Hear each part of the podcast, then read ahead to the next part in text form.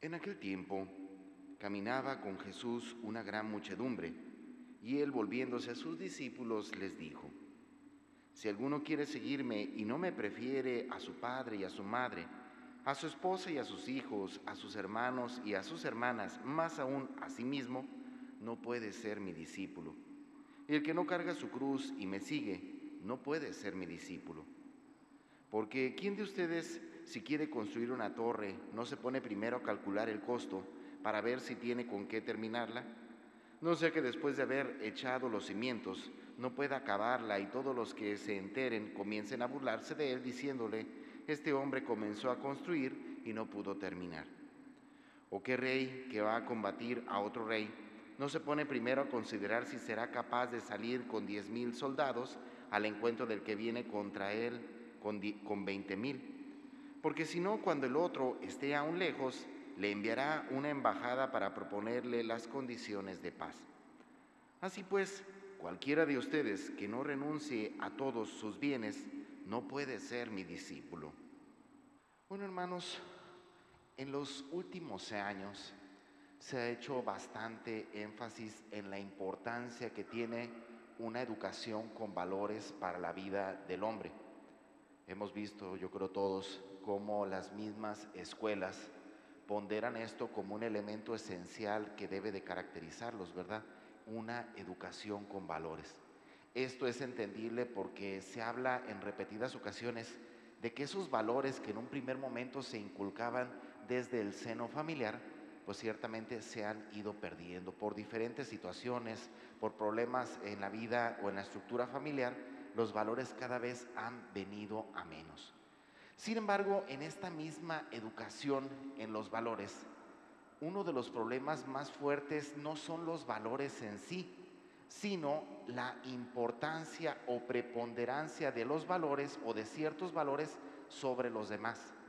¿A qué voy con esto? Quizás el problema más fuerte que tenemos es que no hace, nos hace falta a todos tener una clara estructura sobre lo que se refiere a el orden de los valores, cuál es el valor más importante y cuál tiene menor importancia.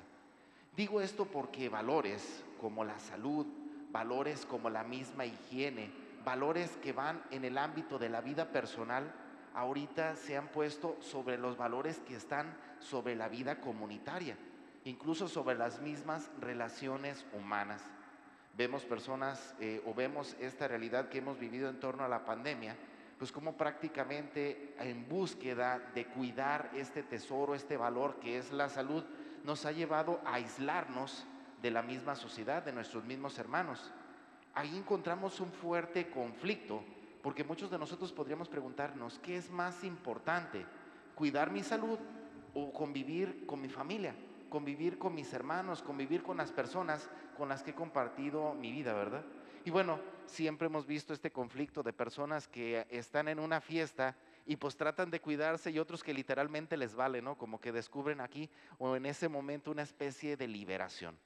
¿Por qué digo todo esto? Bueno, el día de hoy San Pablo trata de enfatizar la importancia que tienen los valores en el ámbito de las relaciones humanas, ¿verdad? Y puntualmente Él trata de ayudarnos a entender que el cumplimiento de los mandamientos, el cumplimiento de la ley, no es otra cosa que buscar llevar una sana convivencia. Todos nosotros hemos vivido en estos últimos años, pues como eh, el ámbito de la seguridad ha venido a menos, ¿verdad?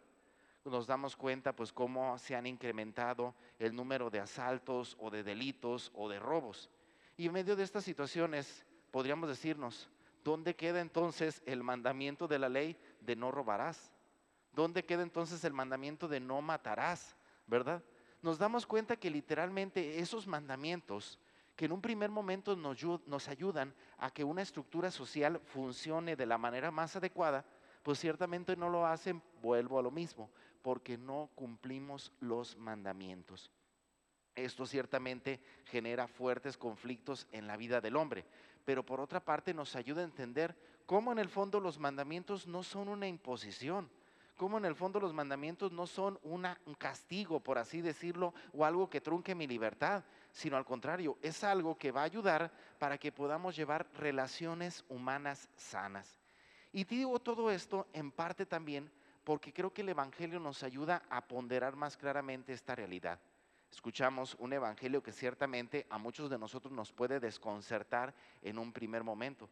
Cuando Jesús ciertamente dice, quien no me prefiere a mí, al reino, sobre su familia, no podrá entrar al reino. Pues, ¿cómo está esa situación?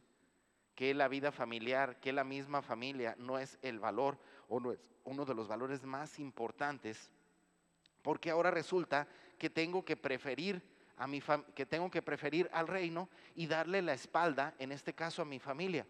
No, no nos equivoquemos, ¿verdad?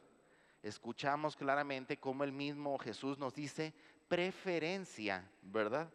¿Qué quiere decir? Bueno, volvemos a la realidad que comentábamos al principio. Tienen que existir escalas de valores.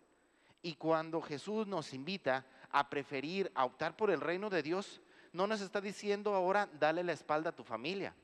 Al contrario, nos está diciendo, reconoce el valor tan prioritario que tiene Dios en tu vida y en la manera en la que descubras verdaderamente el tesoro tan valioso que se encuentra en el reino, entonces aprenderás a vivir una sana relación con todos ellos. Y digo esto porque muchas veces tomamos valores de menor eh, envergadura, por así decirlo, para eh, transgredir otros que tienen una mayor significación. Un ejemplo claro es cuando de repente, por irnos a convivir como familia, en un domingo ni siquiera vamos a misa, ¿verdad? Entonces así como que dices, no, pero es que es importante el convivir. Sí, no estamos diciendo que no es importante el convivir, pero es más importante que como familia aprendas a vivir la gratitud en torno a Dios, que aprendas o que busques enseñar a tus hijos la importancia que tiene mínimo una vez a la semana consagrar un día en el que aprendamos juntos a darle gracias a Dios porque estamos juntos, porque tenemos vida, porque tenemos salud y porque podemos seguir caminando en este mundo. Por hermanos, insisto, no se trata de ver cuál está arriba o cuál está abajo, sino aprender a darle el verdadero sentido a los valores que más importancia tienen en la vida del hombre.